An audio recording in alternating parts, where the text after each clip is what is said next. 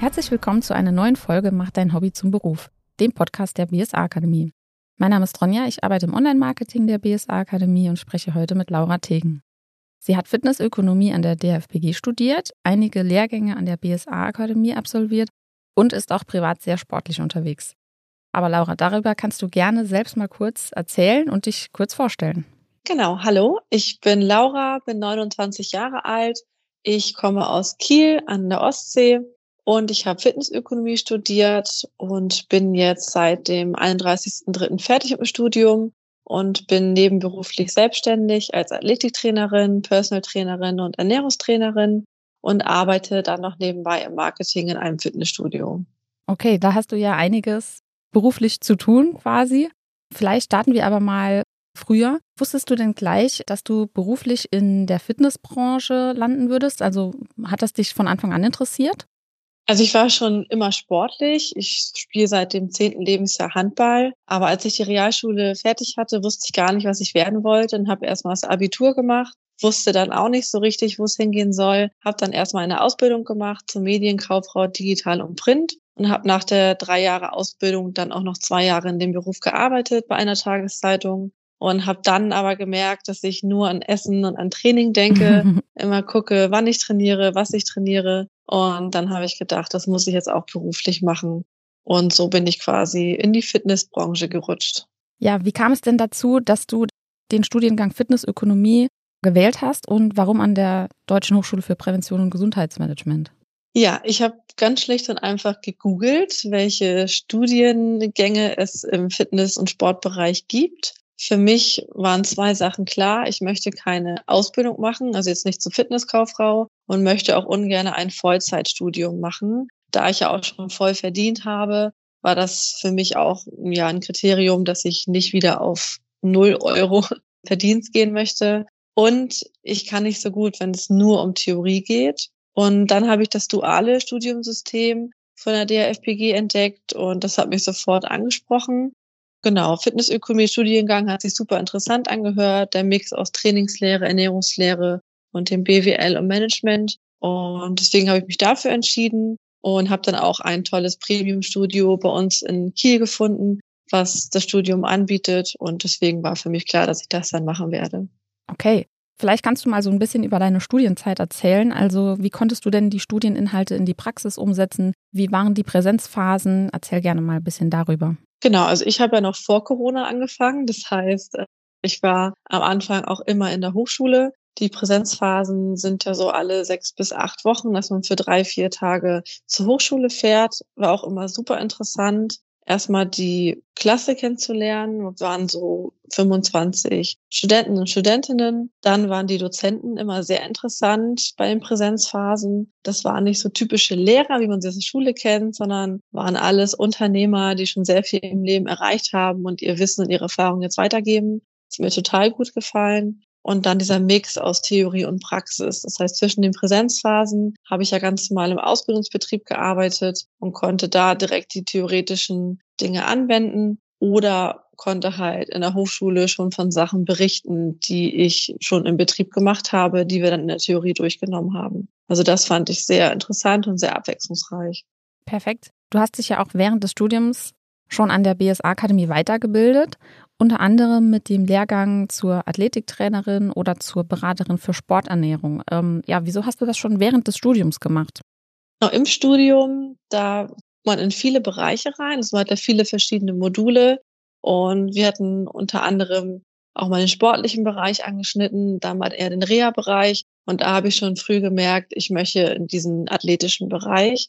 Ich komme ja selbst aus dem Handball, ich bin Handballspielerin und deswegen brennt meine Leidenschaft eher für die Athletik, für die Sporternährung. Und deswegen war mir sehr früh klar, dass ich mich auch in dem Bereich weiterbilden möchte und habe dann auch frühzeitig angefangen, die extra Lehrgänge zu besuchen.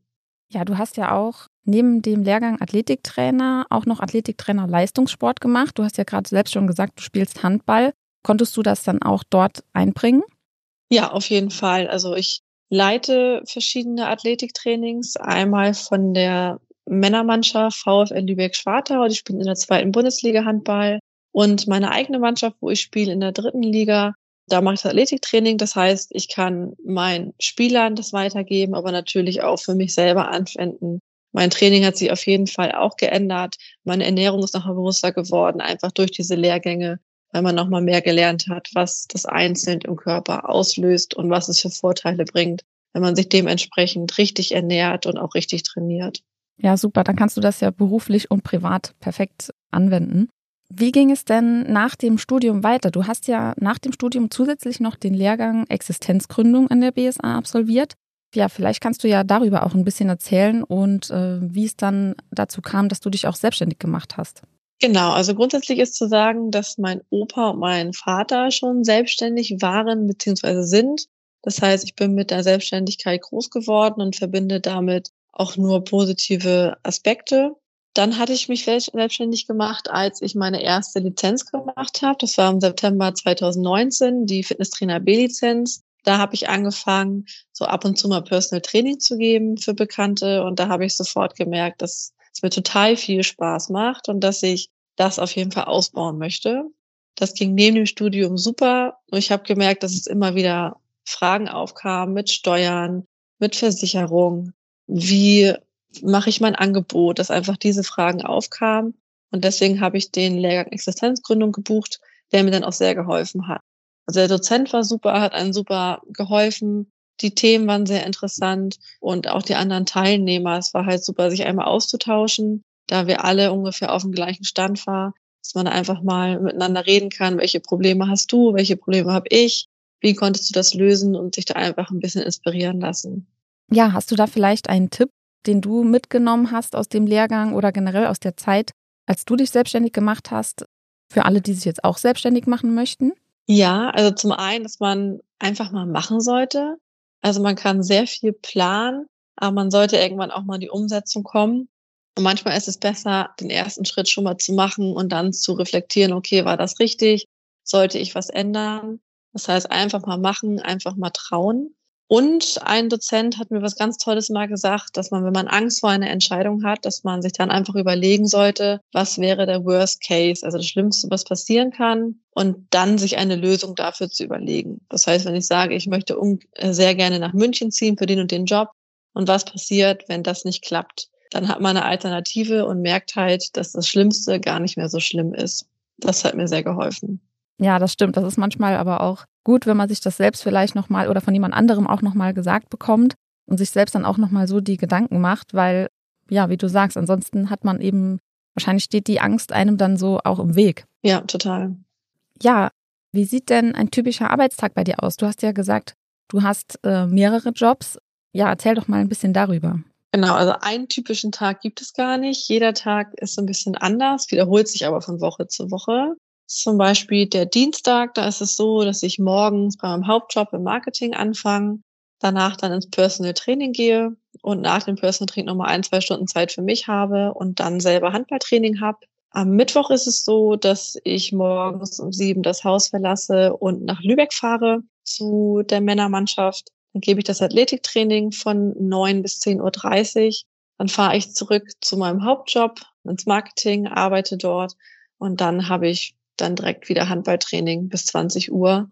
Genau, und dann esse ich noch kurz was, gehe schlafen und am Donnerstag geht's dann wieder zum Hauptjob und zum Personal Training. Also es ist immer viel, jeder Tag ist anders, aber auch super abwechslungsreich.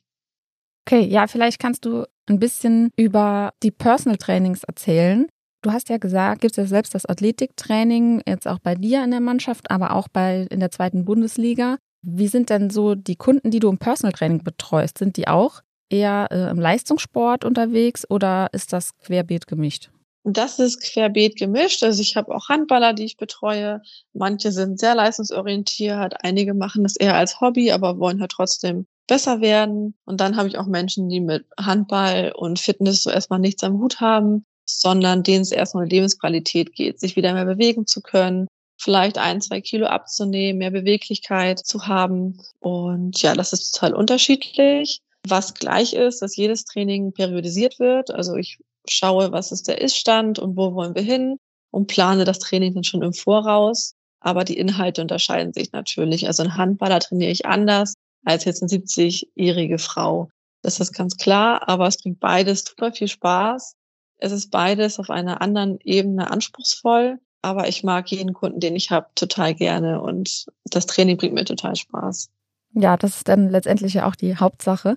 Wie auch der Name schon sagt, macht dein Hobby zum Beruf. Das soll ja natürlich auch Spaß machen. Welche Lehrgänge hast du denn noch für die Zukunft geplant oder steht da irgendwas demnächst noch an?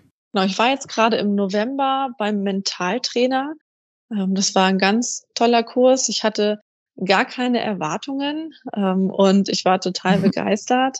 Das hilft einem im Personal Training total in der Ansprache und auch in der Zielerreichung, dass man da nochmal anders an den Kunden rantreten kann, nochmal anders mit dem Kunden spricht, gemeinsam das Ziel definiert und halt noch mit anderen Tricks das Ziel erreichen kann. Nicht nur Training und Ernährung, sondern auch mental mit dem Kunden arbeitet. Und um da noch ein Stück besser zu werden, habe ich den Mental Coach noch gebucht. Das ist noch eine Stufe höher. Das habe ich jetzt im März, da bin ich schon ganz gespannt. Und im Mai habe ich den Lehrgang Beraterin für Lebensmittelmanagement und Lebensmittelkunde. Das interessiert mich privat natürlich auch sehr, weil ich mich auch ja gesund und nährstoffreich ernähre und da einfach noch mehr über Lebensmittel erfahren möchte, über die Zubereitung, über die Lagerung, über die Zusatzstoffe. Genau, und was mir natürlich auch im beruflichen Kontext dann hilft, was mich aber auch privat sehr interessiert. Ja, da hast du ja noch einiges vor dir. Aber das stimmt natürlich, das ist sehr interessant. Man beschäftigt sich ja auch jeden Tag mit Ernährung, mit Essen. Man isst jeden Tag und das ist natürlich dann auch immer super interessant, sowohl privat als auch beruflich. Äh, ja, Laura, ich würde sagen, erstmal vielen Dank, dass du dir die Zeit genommen hast. Wir sind am Ende angelangt. Und wer sich näher über die Lehrgänge der BSA informieren will, findet den Link zu unserer Webseite in den Show Notes. Dann würde ich mich bis Zuhören bedanken und äh, bis zum nächsten Mal. Ja, vielen Dank für die Einladung und ich wünsche euch noch einen schönen Tag. Tschüss. Tschüss.